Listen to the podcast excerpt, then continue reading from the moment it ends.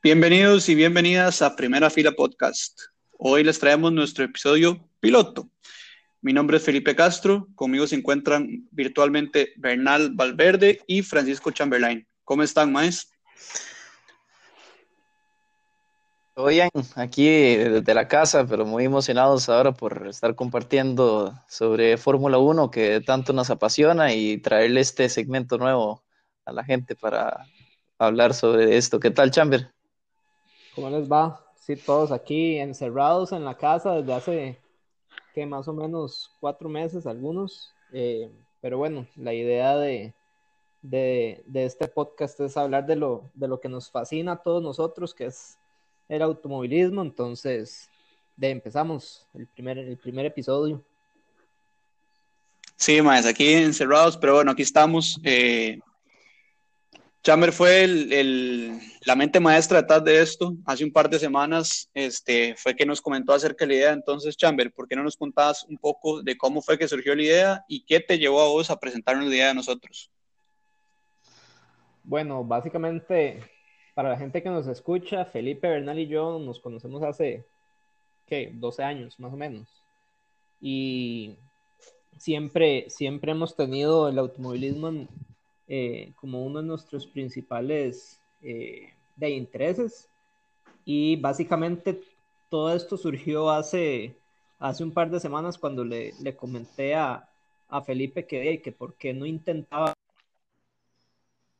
hacerle llegar un poco toda la información que de alguna manera manejamos y hemos ido aprendiendo en tantos años de, de seguir la Fórmula 1 eh, y, y, darle un poco más de apertura a, a la categoría, sobre todo al, a, la audiencia latinoamericana, que yo creo que tiene muy poco, eh, muy poca manera de, darse, de darse cuenta qué pasa en este mundo.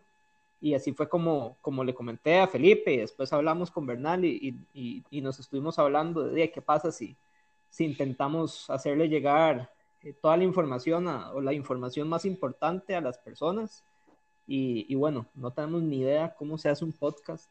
Estamos aprendiendo todos y, y, básicamente de ahí vamos a ir viendo cómo funciona esto. La verdad nos ha gustado mucho la idea. Hemos estado inclusive eh, de ahí haciendo pruebas y otras cosas y yo creo que de allá nos, nos tiramos al agua y, y la idea es poder de llegarle a, a una audiencia que, que, que sabe muy poco o que más bien pueden saber más que nosotros y nos pueden ir ayudando a, entender unas cosas que, que, a veces uno, no, uno no tiene tanto conocimiento.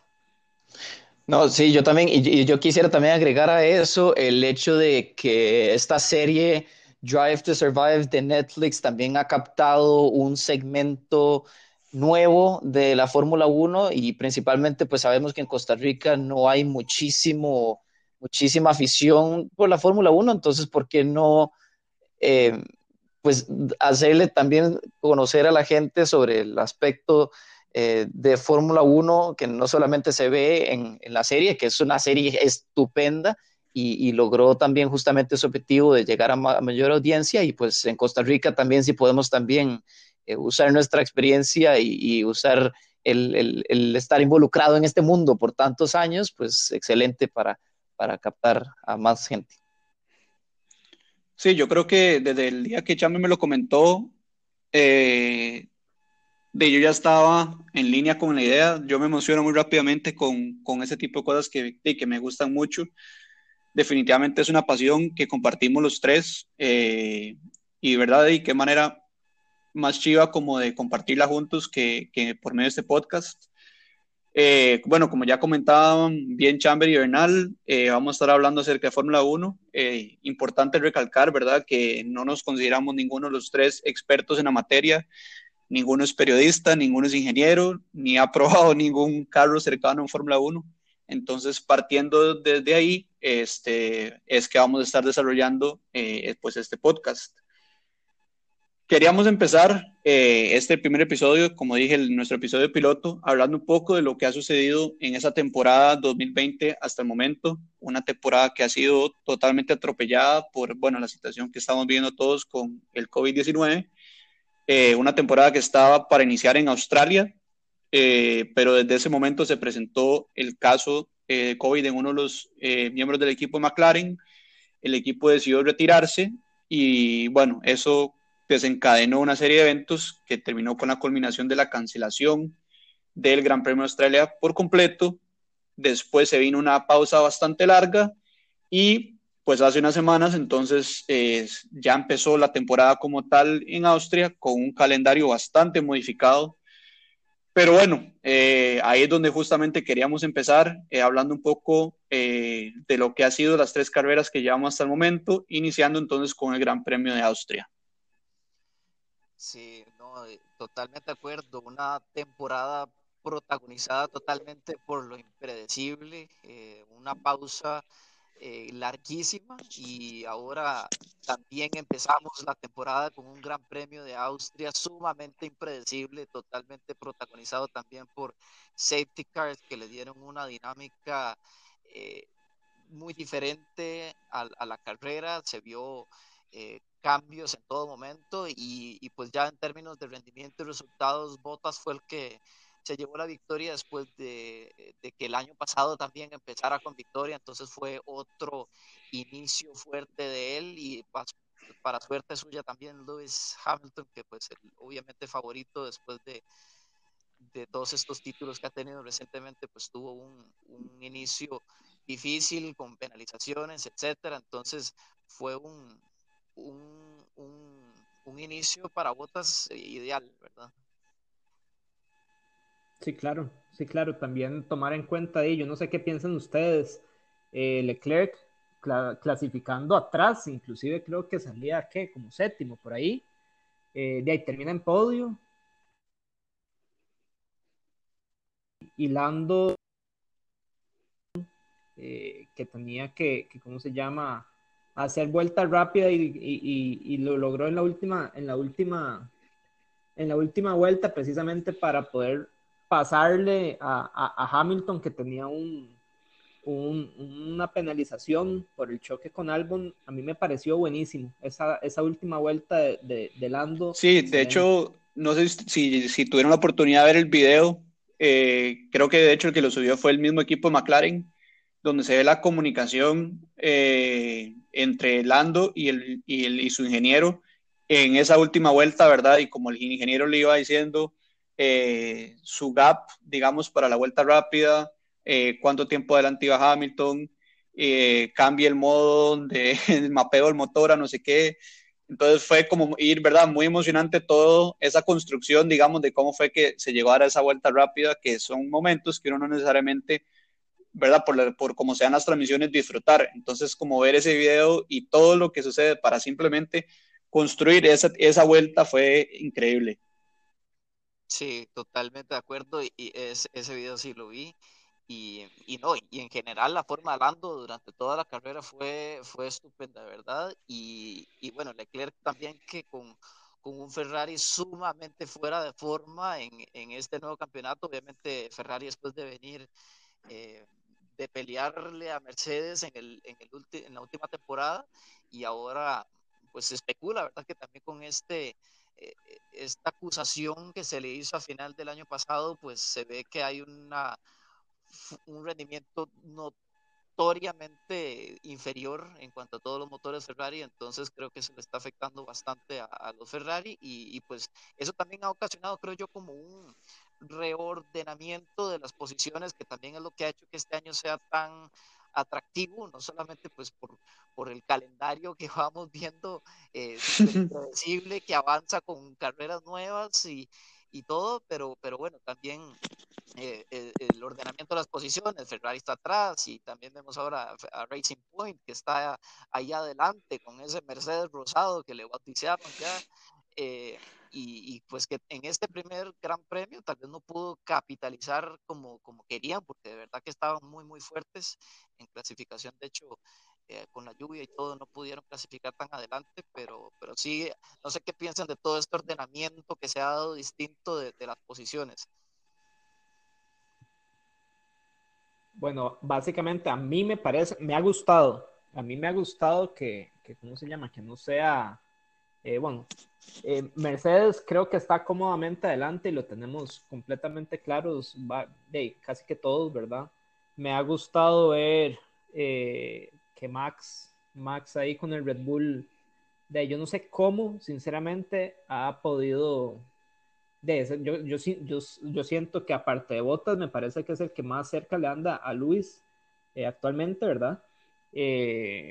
Extraño, por ejemplo, que Albon con el mismo carro, eh, esa, esa, esa, esa, primera carrera le costó. Todos sabemos que probablemente Puña habrá ganado Albon si no hubiera, si no hubiera tenido ese, ese percance con Luis, porque en algún momento después de, de, que ya se empezó a acomodar la carrera andaba andaba relativamente rápido.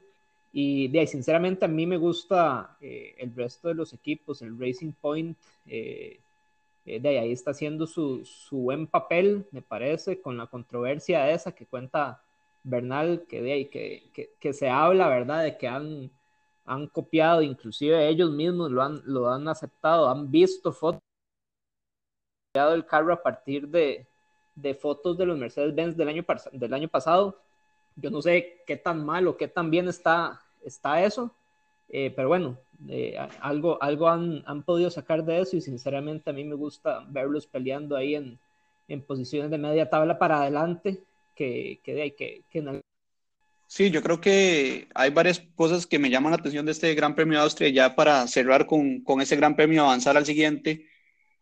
Qué difícil debe ser para Albon ver esa oportunidad de la victoria esfumarse por la razón que fuera. En este caso, el incidente que tuvo con Luis, que de hecho derivó de una penalización para Luis. Eh, pero, ¿verdad? La presión que tiene Albon al ser compañero de equipo de Max eh, debe ser inmensa. Y cada oportunidad que él tenga para capitalizar en un, ya sea en pole, en victoria, para él debe ser algo súper importante como para establecerse como un rival eh, de verdad que le pueda hacer el, eh, el, par, digamos, a Max y no ser simplemente un segundo piloto ahí de relleno que, que tenga Red Bull. Pero bueno, eh, vamos avanzando, si quieren, al Gran Premio de Estiria. Eh, ¿por qué no nos contás un poco tus impresiones del Gran Premio? Sí, de acuerdo, ¿no? Y ahora con este punto que mencionaban con Albon, que tuvo esa potencial victoria en, en, Austria, en el primer gran premio de estos dos que se hicieron en fila en el mismo circuito. Eh, obviamente las circunstancias se le dieron para que pudiera pelear por el tan ansiado podio hasta victoria, inclusive yo que podía haber peleado, y también se vio contrastado con el Gran Premio de Estiria la siguiente semana, que fue eh, que no tuvo pues la ventaja de que Max sufriera el, el el desperfecto que, que sufrió en Austria eh, y no tuvo tantos safety cars que le ayudaron a permanecer en, en contención eh, y la estrategia que, que, que, le ayudó tanto en Austria y, en contraste más bien se vio como como Albon terminó casi 40 segundos detrás de Max, ¿verdad? Entonces fue como el, el contraste y hasta alzó algo de, de críticas para, para Albon.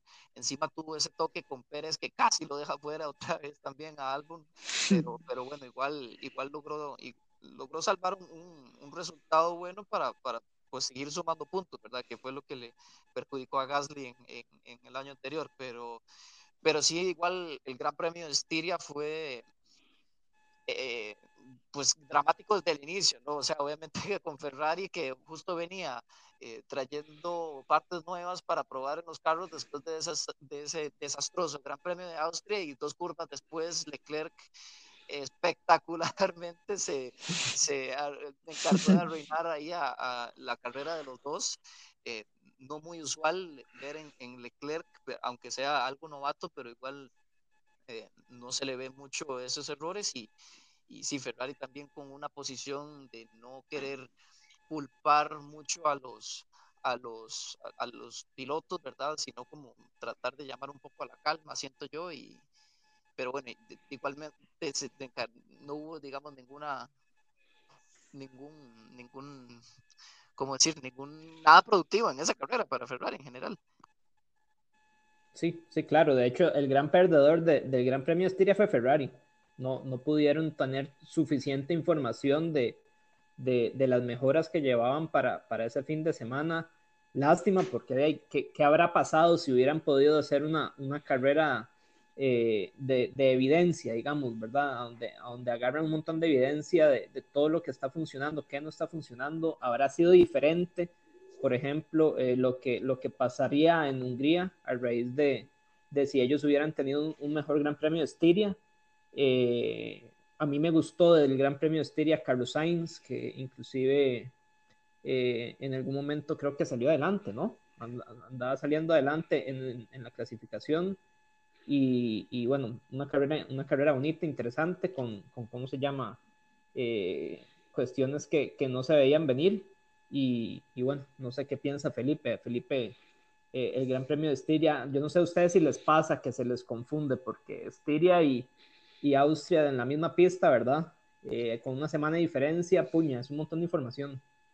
Sí, claro, y más de ser el mismo circuito y tan seguido, ¿verdad? Como que uno se pone a pensar, bueno, o sea, esto pasó en la primera carrera o en la segunda, pero yo creo que fue un excelente inicio para la temporada, eh, especialmente el primer Gran Premio, me parece que fue espectacular, que era algo que no, era un objetivo que no podía usar para describir una carrera de Fórmula 1, eh, ¿verdad? Hace mucho tiempo y, y tampoco de manera muy frecuente, mucho a raíz del dominio de Mercedes. Me gustó la posición de Ferrari en la que no sabía culpar a, ningún piloto. Yo creo que ellos en vez de, de buscar culpables y crear más fricción entre el equipo en un inicio de temporada complicado, lo que deben de hacer es tratar de mantener, en la medida de lo posible, la armonía en el equipo eh, y ver cómo, ¿verdad? Eh, por más poético que suene, juntar a todos y, echar todos para adelante.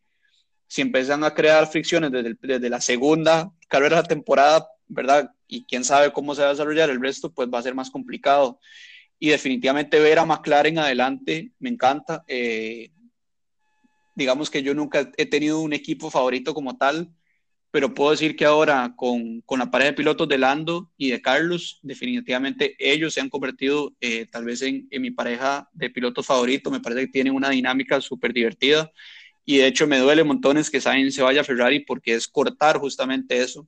Eh, ver las entrevistas de ellos juntos y todo se veía, ¿verdad? Que tenían una amistad, ¿verdad? genuina y mucho más allá de, ¿verdad? de la relación en la pista.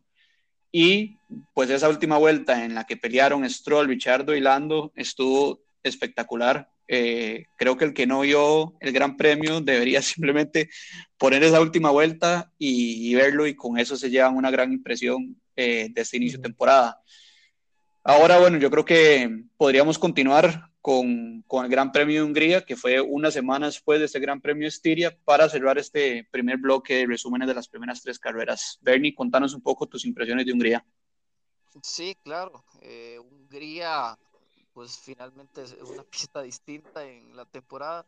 Eh, Lewis nuevamente eh, dominante, porque ya en Estiria fue, pues ganó, digamos, con un buen margen ahí con esa pelea que tuvieron Maxi Valtteri, pero ya en Hungría fue inclusive más lo dominante después de esa salida desastrosa de, de, Botas, que fue hasta polémico que no lo penalizaran, pero sí, eso le complicó muchísimo la, la, carrera.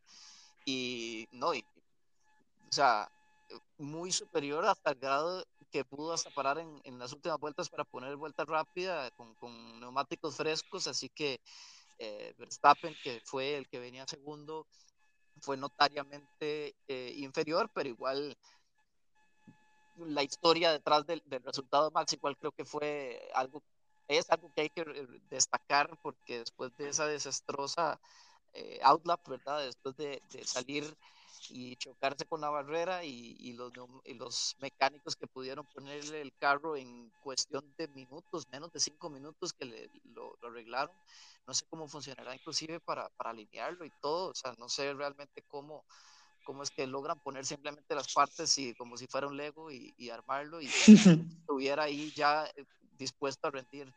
Me parece que es como de lo que más hay que destacar de este, de este Gran Premio.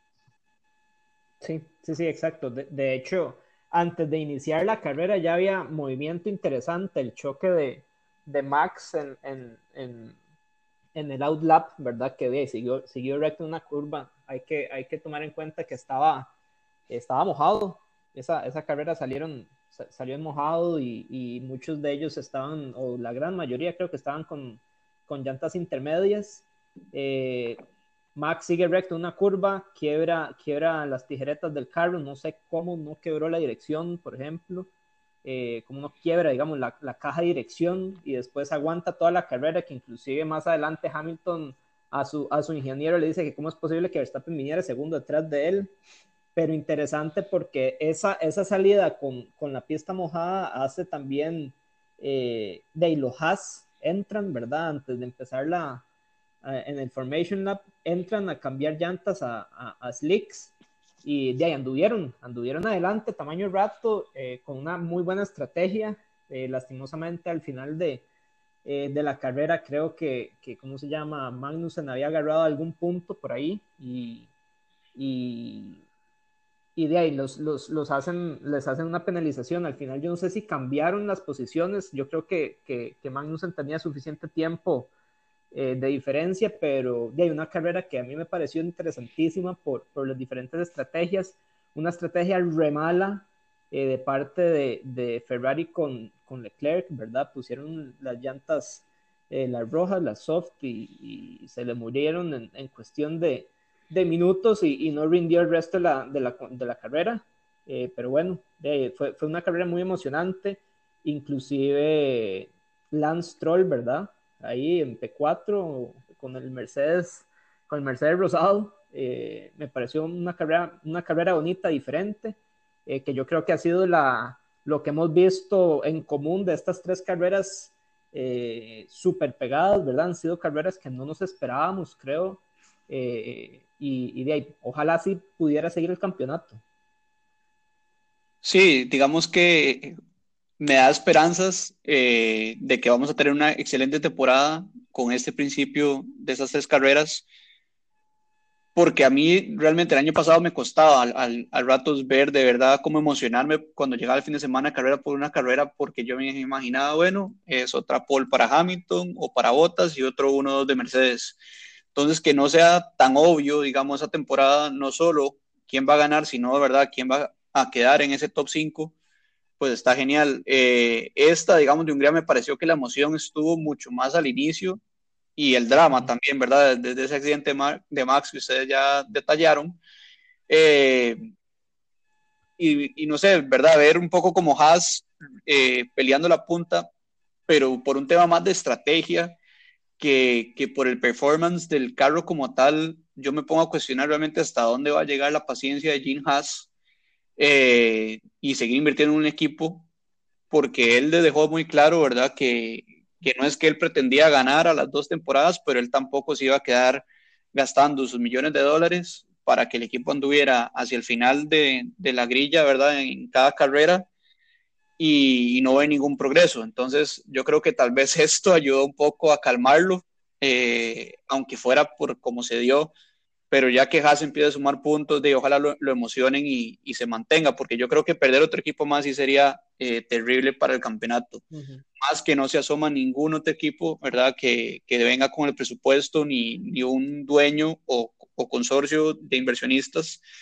que realmente estén dispuestos a invertir y que sean fiebres, porque al final yo creo que muchos de los dueños de esos equipos, los que no son de fábrica, es por fiebres, no es porque sea, ¿verdad?, gran negocio. Totalmente de acuerdo. Y encima a Haas en los últimos años le ha tocado súper difícil después de tener un quinto, no, no, me acuerdo si cuarto, pero sí quinto en el campeonato constructores eh, que venían en forma creciente y pues luego fueron atropellados por el el avance fulminante que han tenido McLaren, que ha tenido Renault, con inversiones también grandísimas, y al mismo tiempo aquel drama de, de, de Rich Energy, este patrocinador que también les costó eh, eh, pues ese progreso que se les prometía, ¿verdad?, por delante. Entonces, por todo lado, creo que se les ha complicado a Haas, entonces, pues, obviamente, bueno, al menos es, es la forma en la que yo lo veo, pero siempre que, que hay alguien ahí, algún equipo, algo que ya se le está complicando muchísimo el panorama y cuando finalmente se les eh, alumbra un poquitito el, el, lo que sigue al, eh, en, en, las carreras posteriores, pues obviamente uno tiende a alegrarse y también es un poco lo, lo que le ha pasado a Williams, ¿verdad? Russell, que también ha aumentado el rendimiento de, de Williams, porque obviamente sabemos que es un piloto espectacular, futuro campeón del mundo, creo yo.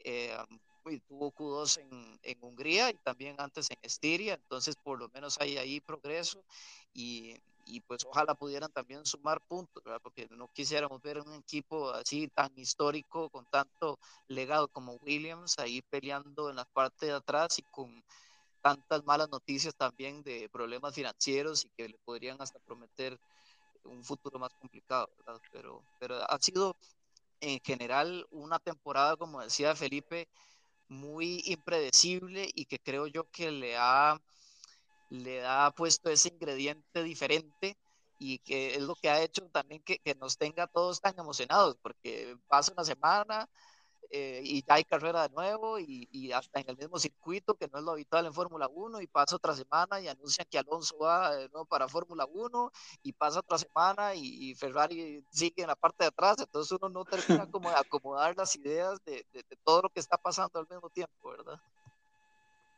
Sí, exactamente. Eh, yo no sé ustedes, a mí me ha gustado la intensidad del, del campeonato, me ha gustado que no tenga que pasar tres semanas para ver una carrera, sino que tuvimos tres grandes premios muy buenos, completamente seguidos, ¿verdad? En tres semanas de, de calendario, digamos. Eh, interesante porque yo por lo menos no me acuerdo de haber visto eh, un, carreras, carreras de la misma pista con tan poca diferencia, ¿verdad? Y, y yo siento que eso a todos nos mantiene ahí como con, una picazón, ¿verdad? Como que estamos, estamos viendo que estamos más al tanto de qué es lo nuevo, qué está pasando, qué, quién, quién está rindiendo, quién no está rindiendo tanto. Eh, y bueno, Dave, esperamos que, que, el campeonato, ahora que es tan, tan comprimido, ¿verdad? Nos vaya a dar de emociones, porque sinceramente, si sigue como, como ha estado estas primeras tres carreras, yo creo que va a ser un campeonato muy diferente y, y, de ojalá, porque yo creo que la Fórmula 1 se va a ver beneficiada de, de un poco de, de, de, cambio. Sí, así es como tiene que ser. Eh, yo creo que a veces esas pausas largas de un mes, yo estoy seguro que hay aficionados que se conectan, ven una carrera, pasan tres semanas y al ver que no hay otra carrera, y digo verdad, aficionados casuales, no fiebres, tal vez le pierdan ya el hilo al campeonato y no vean las siguientes carreras. Entonces yo creo que al hecho, el hecho de que el, calendario esté tan comprimido, yo creo que va a ayudar un poco a eso, mantener la atención de la gente sobre el desarrollo de la temporada y, y, justamente ¿verdad? poder generar suficiente emoción para que aunque digamos en este tengamos un parón de dos semanas entre el Gran Premio de Hungría y el de Inglaterra, todos estemos ya esperando que llegue el siguiente eh, fin de semana para ya poder ¿verdad? Eh, ver la carrera y ver qué va a pasar. Yo creo que ya en ese momento podemos avanzar, Chamber. Si querés, nos haces un resumen eh, de la tabla de posiciones, tanto de pilotos y de equipos, ¿verdad? Después de, analizar las, las, las, tres primeras carreras, ver cómo es que están esas posiciones. Bueno, de ahí para, para nadie es un secreto. Hamilton adelante con 63 puntos. Eh, empezó muy bien Bottas, de hecho anduvo, anduvo adelante por Hamilton hasta esta última carrera, ¿verdad? En lo que es puntaje. Eh, pero bueno, Hamilton nos tiene acostumbrados a andar siempre adelante, es un pilotazo eh, montado en un, en un carro que, que, está muy bien desarrollado. Yo no sé si, si desde la época de Schumacher en Mercedes y por, y por eso el, el, el ¿cómo se llama? La efectividad del equipo, ¿verdad? Eh, Botas en el Botas en el, en el Mercedes también de segundo con 58 puntos y Max, que a mí me parece eh, increíble que ande tercero eh, con, con, ¿cómo se llama? Con un Red Bull que, que pareciera que es rápido de vez en cuando, pero no es tan constante, ¿verdad? Eh, y cuarto, un Lando Norris que para mí hizo dos carreras muy buenas en Austria. Eh, me parece que, que está interesantísimo que, que McLaren esté con Lando de cuarto, ¿verdad? Eh, y en las posiciones de hay cosas raras, por ejemplo, Lance Troll de octavo por delante de Carlos Sainz y Sebastián Vettel. Eh, yo no digo que no se lo merezca, me parece que, que, hizo, que hizo una buena carrera en Hungría, pero no es habitual verlo ahí, ¿verdad? Eh, de yo no sé qué piensan ustedes, porque porque no, estamos acostumbrados a ver a, Ferrari con, con, Charles de séptimo y Vettel de décimo en, la, en, la, en, en las posiciones del campeonato de, de, de, pilotos, ¿verdad? Puña, qué ganas de verlos en podio, por lo menos. No, claro, eh, esto, este campeonato de pilotos como hasta ahora es justamente el reflejo de lo impredecible que, que ha sido la temporada y creo yo que es algo bueno porque el deporte en general, no, no la Fórmula 1 nada más, sino cualquier deporte para poder generar espectáculo deportivo necesita ese, ese factor justamente de impredecibilidad que le hemos visto a esta temporada y, y, por eso es que también las carreras han estado emocionantes, ese cambio del, de lo que ha de lo que hemos visto casi que en la última década de Fórmula 1, que pues, la Fórmula 1 también hasta cierto punto se ha conocido por ser un deporte algo monótono y, que de la nada este pausa por coronavirus ha obligado a, hacer cambios a último momento y ahora anuncian que viene Mugello y ahora anuncian que viene Imola con pistas que, no se veían años en el calendario, que son legendarias igual. Entonces, eh, este calendario, eh, perdón, este, este, eh, las posiciones de pilotos, este estado de campeonato es justamente un reflejo de eso. Lando Norris en cuarto, que pues también súper merecido. Eh, Albon en quinto, eh, también que, que, lo han trabajado súper fuerte. Y el Racing Point, que es también uno de los puntos que, que he estado eh, mencionando y que ahora vamos a mencionar más seguramente, es sí, Pérez en sexto y Stroll en octavo, ahí figurando en el, en el top 10. Y en cuanto a los equipos, Vemos también un McLaren tercero eh, que está pues sacándole casi el doble de los puntos a Ferrari que, que, ha tenido esas carreras tan difíciles, McLaren y Racing Point, quién lo diría, peleando el tercer lugar del campeonato y obviamente Mercedes sacándole más del doble de puntos a, Red Bull, ¿verdad? Entonces, eh, sí, esto es eh, también otro reflejo de lo, de lo distinta que ha estado este, este año. Sí, sí, sí, y, y, y lástima Williams, ¿verdad? Porque Russell creo que ha hecho eh, buenas carreras, pero no se les han dado los, los, puntos todavía. Es el único equipo que actualmente no tiene puntos. Haas ya, ya logró conseguir un puntillo que, que de ahí, ojalá ellos también puedan irse hacia adelante. Ellos, en lo que es Haas y Alfa Romeo, que los vemos en octavo y noveno, utilizan motores Ferrari. Entonces, yo no sé qué tanto les habrá afectado eh, la bronca que tuvo Ferrari con, con, con FIA y el consumo de aceite que tuvieron a, mediados o, hacia el final del año pasado, ¿verdad? Que de, para todos ha sido claro el, cómo disminuyó el rendimiento de, de los motores Ferrari a partir de ese momento. Como sabemos, eh, eso, eso quedó entre, entre FIA y Ferrari, entonces no sabemos realmente qué, qué era lo que había ahí. Eh, y un Ferrari quinto en el campeonato de constructores, ¿verdad? No, de, no estamos acostumbrados a verlos ahí eh, por detrás del Racing Point. Eh, que bueno, como, como, dice, como dice Bernal, está interesante que haya, haya equipos que generalmente no están tan adelante, que estén un poquito adelante, aunado al mal rendimiento de Ferrari. Y Renault, yo no sé ustedes, yo no le veo, eh, los veo como estancados, lastimosamente. Es un equipo que ya sabemos que, que, es para andar adelante, es un, es un equipo de fábrica con miles de millones de dólares de, inversión, ¿verdad? y con, con, con dos pilotos excepcionales eh, que de, nos gustaría verlo más adelante, ¿verdad? Nos gustaría verlo en, en, en top 5 por lo menos o, o, un podio ahí. Eh, pero bueno, de, esperamos que, que, todos esos equipos que ahorita están en media tabla eh, puedan intentar llegarle por lo menos a, a Mercedes, pero de ahí es evidente, Mercedes ya tiene 121 puntos en el campeonato, el segundo Red Bull con 55, le sacan de más del doble. Entonces, de, una, una, temporada muy fuerte para Mercedes-Benz. Eh, bueno, de, vamos a ver qué, qué, qué, qué, nos depara, ¿verdad? Este campeonato relativamente corto, entre comillas. Sí, yo creo que ahí es importante, un poco parecido a lo que yo mencionaba de Haas, el tema del Renault. Eh, y justamente, como vos decías, la inversión de miles de millones de dólares, ¿hasta cuándo van a seguir, verdad, disponiendo ese presupuesto con los resultados que están logrando conseguir? Eh, y yo creo que se están quedando sin excusas. El año pasado tenían a Richardo y a Sainz, perdón, hace dos temporadas tenían a Richardo y a Sainz, eh, esa temporada tienen eh, a Richardo y a Ocon. Entonces, como decir que es que no tienen pilotos capaces, pues definitivamente no es. Presupuesto tampoco es. Eh, el motor, ¿verdad? Que tanto, que tanto atrás estará, digamos, de un motor Mercedes.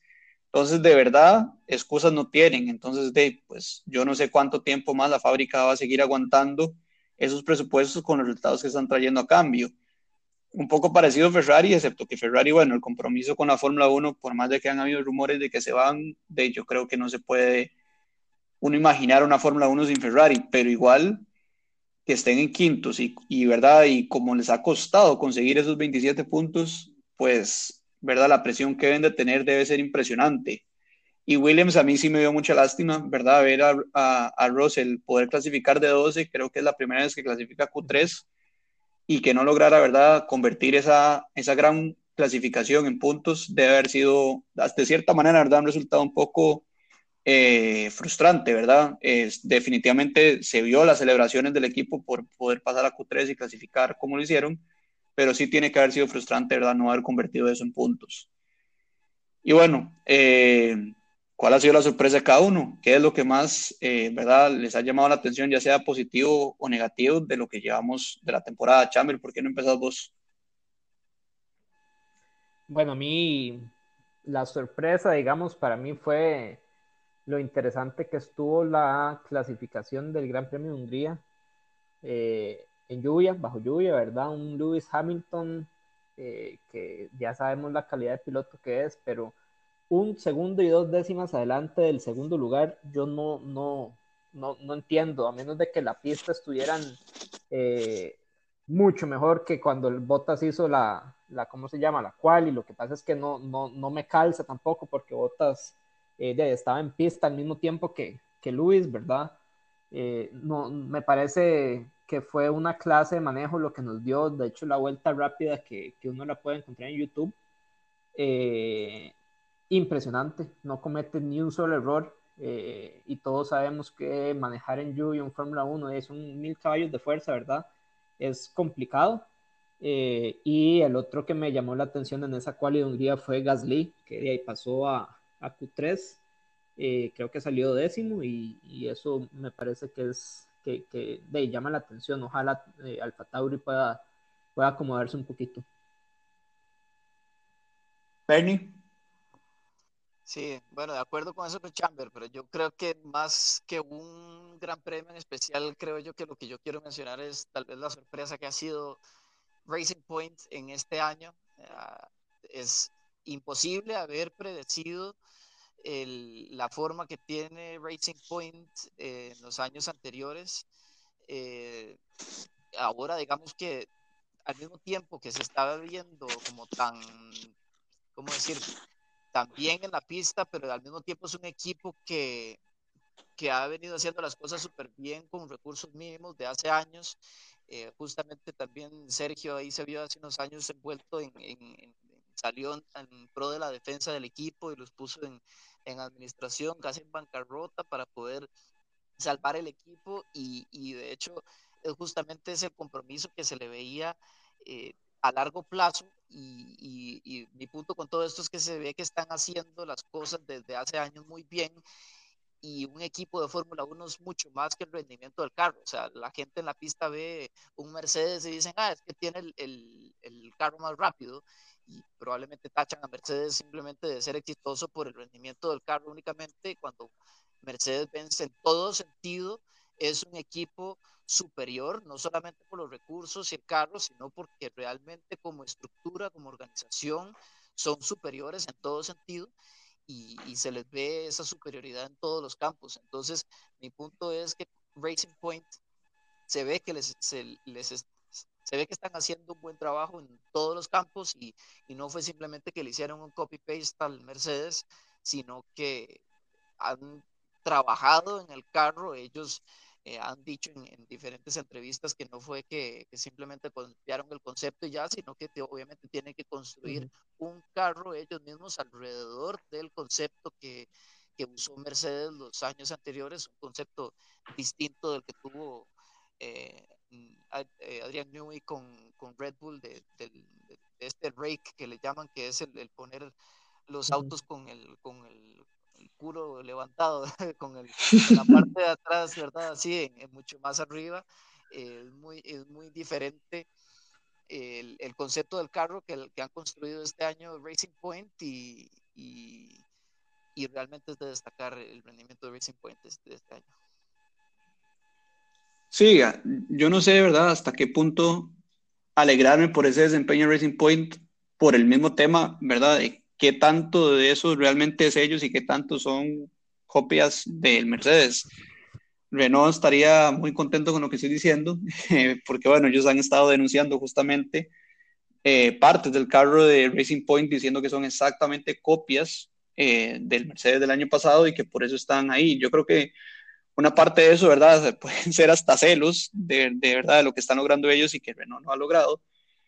Pero mi sorpresa de la temporada, yo creo que es la, la calamidad que ha sufrido Ferrari este año. Eh, ¿Verdad? No me imaginaba verlos ya superando Mercedes, pero mínimo me los imaginaba exactamente igual a como terminó la temporada pasada, peleando, dependiendo del circuito, por podios, por victorias y si todos los astros se alineaban, pues por el campeonato. Entonces, ver el desempeño de ellos este año, que Racing Point, por más que sea una copia del Mercedes, por más que McLaren este tiene un buen año, o sea, de verdad ver a Ferrari tan atrás es algo que, que a mí, para mí es muy difícil, ¿verdad?, de, de, procesar.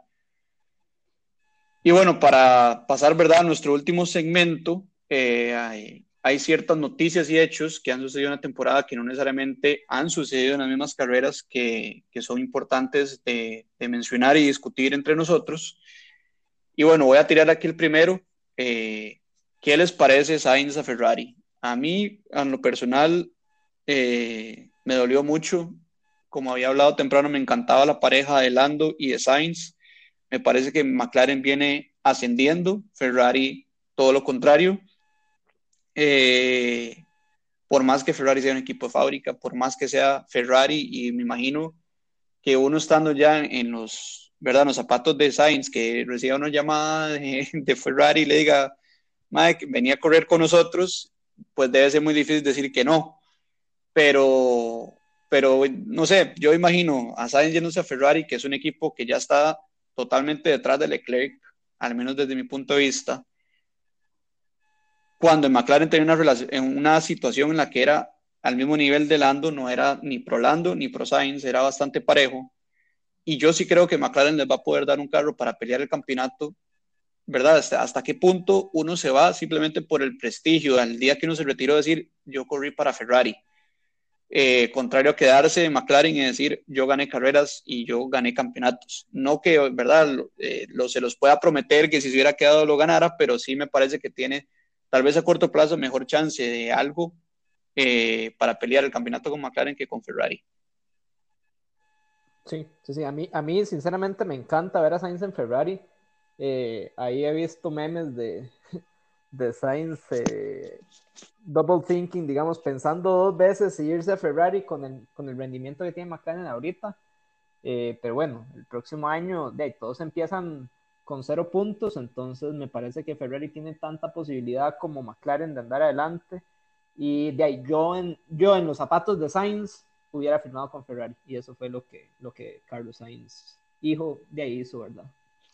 Sí, no, totalmente de acuerdo. Y es que, a ver, hay un tema, creo yo, muy importante en todo el movimiento de pilotos de Fórmula 1 que siempre se da, que es el timing, ¿verdad? Como el momento en el que uno haga en el que los pilotos se transfieren de equipo es crucial para el éxito de ellos mismos y se vio también el, el siguiendo esto, el mal timing, digamos, de Alonso en hacer los movimientos de equipos durante su carrera en Fórmula 1 y el buen timing también de Hamilton eh, al, al, moverse de, de, McLaren a Renault, eh, perdón, a Mercedes, que nadie lo, lo, pensaba como correcto. Entonces, siguiendo con ese tema, creo yo que Sainz eh, se le veía enfrente un panorama súper exitoso con Ferrari después de una temporada 2019 súper eh, pretenciosa, ¿verdad? Con un Ferrari ahí peleando por el campeonato casi, obviamente inferior a Mercedes, pero igual eh, e, él tenía esos datos en la mesa cuando y,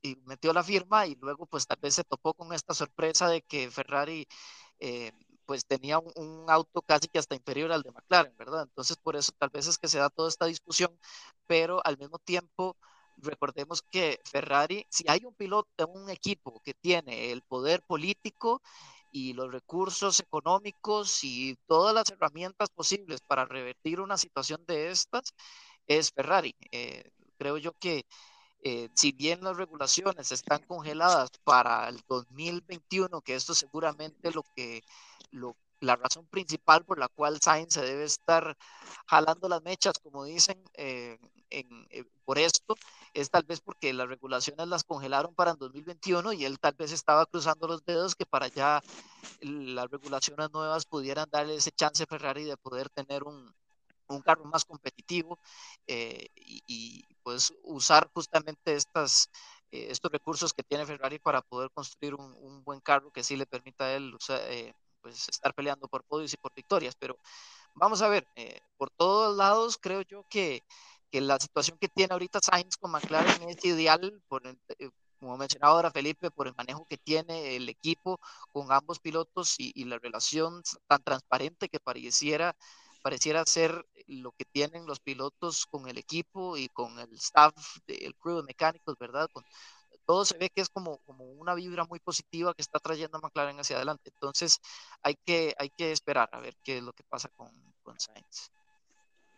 Yo creo que también ahí eh, el próximo año, si no me equivoco, ya empieza a entrar el tema de, del presupuesto, que cada equipo tiene un presupuesto máximo que puede gastar durante la temporada y de ser así, pues ahí se limita un poco, ¿verdad? El tema de, que los equipos de fábrica, entiéndase Renault, entiéndase Mercedes, entiéndase Ferrari, el próximo año Aston Martin, ya no van a poder tener, ¿verdad? Este, estos recursos ilimitados, que si tienen un carro que no está eh, siendo lo suficientemente competitivo, no le pueden invertir 300 millones de dólares para hacerlo competitivo si no tienen que adherirse a este presupuesto y de ser así, ¿verdad? Y continuando las regulaciones eh, esta temporada, ¿hasta dónde va a poder revertir Ferrari eso? Eh, y más bien McLaren va a poder construir sobre eso. Entonces, yo creo que es otra razón más eh, por la cual no me parece, ¿verdad?, correcto ese movimiento de Sainz a Ferrari.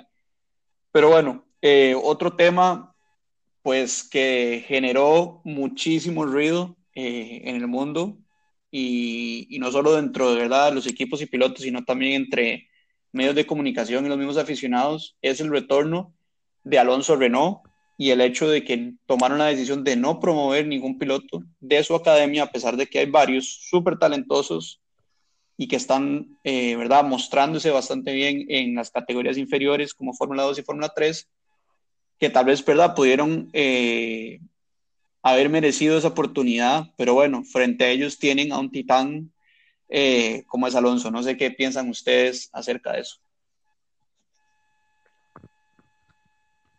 Sí, bueno, yo, yo sí, sí fui fan de Alonso cuando, cuando Fernando corrió, pero yo no estoy tan convencido del retorno. No me hubiera gustado más ver eh, a Renault eh, apoyando a, a un piloto como Wang Shushu que lo hace también, ¿verdad? A veces eh, en, en Fórmula 2. Y, y, yo también siento que eso los puede desmotivar a, a, todos los, a todos los pilotos que están en la academia de Renault. Pero bueno, de ahí tenemos un campeón más que va a estar en, en la grilla el próximo año y, y, bueno, eso, eso bienvenido, ¿verdad?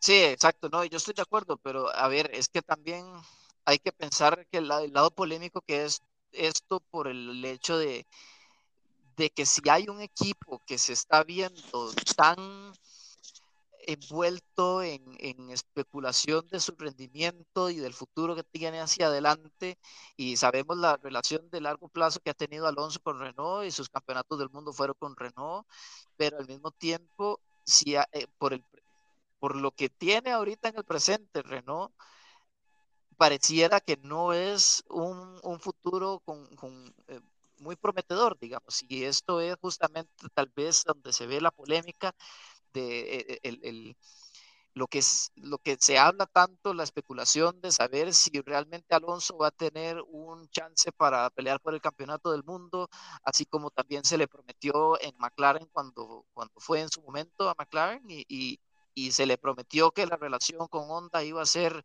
suficiente para pelear en un plazo de hasta tres años por el campeonato del mundo y yo no pensaría que, que, a lo mejor no, no va a ser así tampoco con Renault y, y no ha sido así también con este progreso que ha tenido por los últimos años. Ese es como eh, la incertidumbre para un piloto que ya está en, sus altos 30, yo creo que no tiene 40 todavía, pero ya no tiene así como muchísimos años para, para esperar a que un proceso de un equipo madure lo suficiente para pelear por el campeonato del mundo, ¿verdad? Sí, eh, yo lo único que me puedo pensar es la mala suerte, ¿verdad? Que trae cada movimiento de Alonso a otro equipo. Eh, ¿Verdad? Será, será una continuación, ¿verdad? De ese seguimiento en el que al equipo que va Alonso, eh, contrario a mejorar, o si estaban bien, es una caída, ¿verdad? Completa en, en ¿verdad? En performance y en resultados. Pero bueno, eh, ya para ir cerrando, tenemos otro rumor, eh, ese todavía no confirmado, Betel para Aston Martin.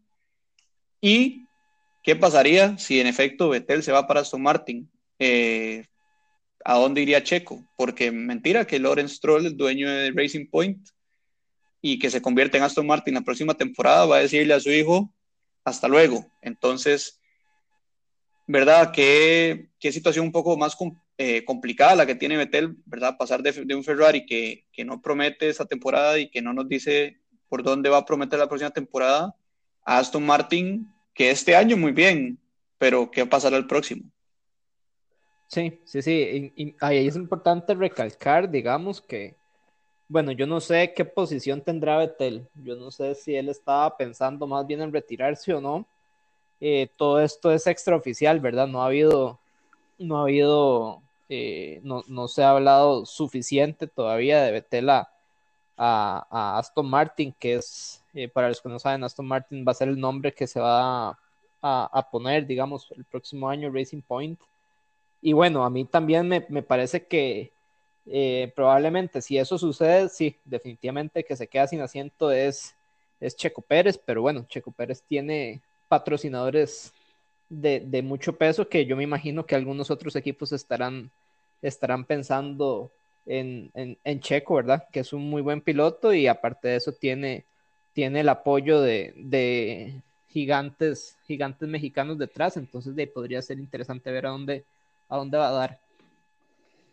No, sí, claro, exactamente. Y al mismo tiempo, eh, Sergio, ¿verdad? O sea, Sergio con, se le está viendo, digamos, una buena forma, sí creo yo que, que a lo mejor eh, ha tenido como algunos errores, tal vez que no le han permitido como, como brillar tanto, ¿verdad? Porque obviamente creo que es general el, el, el que pues valúen más a Sergio sobre Lance Stroll, entonces por eso es como que normalmente se tiende a pensar que, Sergio es, votar a Sergio de, de, Aston Martin o de Racing Point como es ahora, pues sería un, mal movimiento, aunque obviamente sería el, escenario claro, porque obviamente Lance no va a ser votado por su padre, que es el dueño del equipo, ¿verdad? Entonces, pero al mismo tiempo se ve como justamente este tema que mencionaba eh, Chamber de, Telmex y de todos los patrocinadores que tiene Checo y pues que hace poco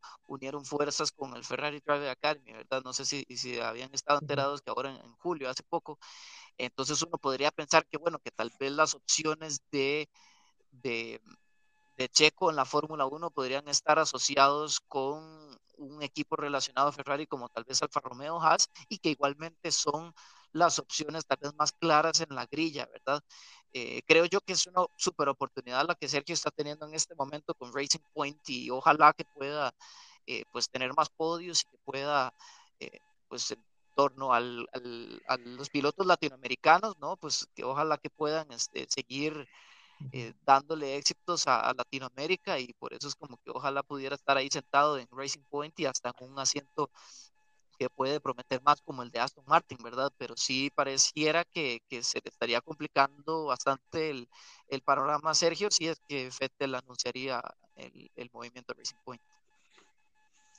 Sí, a mí de eso lo que me preocuparía y, y, tal vez pensando en una carta sorpresa para Checo sería Williams, Latifi, por el patrocinio que, que, trae, que yo creo que no es del nivel de Checo, eh, tendría su asiento asegurado. Y está totalmente claro, ¿verdad? Todos los problemas financieros que, sufre el equipo Williams. Entonces, ¿verdad? Eh, la opción de Checo con todo su patrocinio más el de la Tiffy podría ser financieramente la opción más atractiva para Williams y no quitándole ningún mérito a Checo como piloto, pero me parece que, que Russell es un piloto que viene creciendo, además es inglés y eso suma mucho para Williams. Y entonces más bien ahí la pregunta sería si Checo termina pasándose Williams con la Tiffy, ¿a dónde termina Russell? ¿Será otra temporada en la que tendría que ir un equipo como tercer piloto o como piloto reserva? Porque Bottas ya firmó con, con Mercedes para la próxima temporada y Hamilton ya estaba confirmado.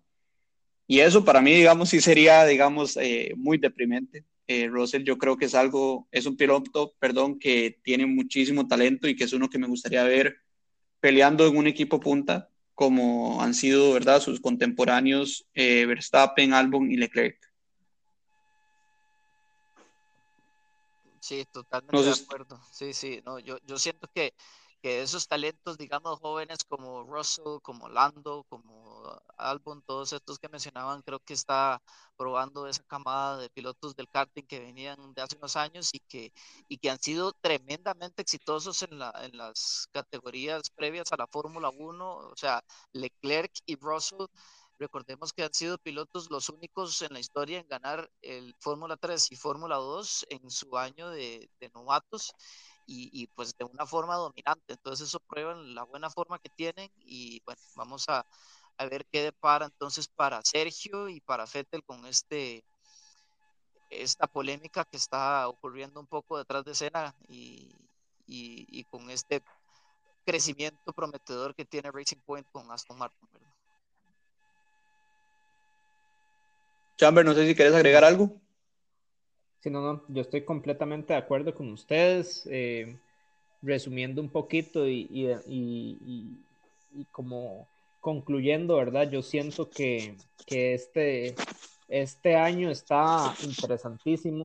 Eh, hay un montón de, de, cosas que están sucediendo, eh, cuestiones fuera de la pista, ¿verdad? Como todo este mercado de pilotos, las regulaciones que, que, que, iban a venir, que, ahora se pasaron un año más, pero bueno, todo eso está interesante ver qué va a suceder con todo eso y yo creo que estos próximos años en, la, en Fórmula 1 va va a ser eh, de ojalá para bien, porque ya estamos, tenemos muchos años ya de estar acostumbrados a ver a Mercedes adelante y sí me gustaría que, que todo esto salga algún, eh, de dos, tres, cuatro equipos que puedan estar dando la, la, ¿cómo se llama? Peleando la punta, ¿verdad? Bueno, eh, creo que hablamos bastante, ¿verdad? En este episodio piloto, mucho de qué hablar, ¿verdad? Por dicha nos ha dado la temporada hasta este momento. Y bueno, con eso cerramos este primer episodio. Esperamos eh, que todos lo disfrutaran tanto como nosotros, aunque como dijimos no tenemos idea cómo hacerlo. Eh, los invitamos a todos a seguirnos en Instagram como primera fila. Fila en vez de la I va con un 1. Y comentar en nuestras historias qué les pareció el primer episodio, qué les gustaría ver diferente, qué les pareció que dejamos por fuera y contarles que vamos a estar eh, publicando nuestro segundo episodio, que vendría siendo la previa del Gran Premio de Inglaterra, este miércoles o jueves. Eh, muy feliz semana para todos. Chamber y Ernie, de muchísimas gracias por, por verdad ya consumar este primer episodio.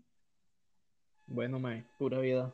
A todos que, que la pasen bien y, y, bueno, tenemos, un, tenemos carrera eh, esta semana que viene, entonces, ahí ahí atentos a ver qué, qué va a suceder. Así es, saludos, gracias a todos y feliz semana. Nos vemos.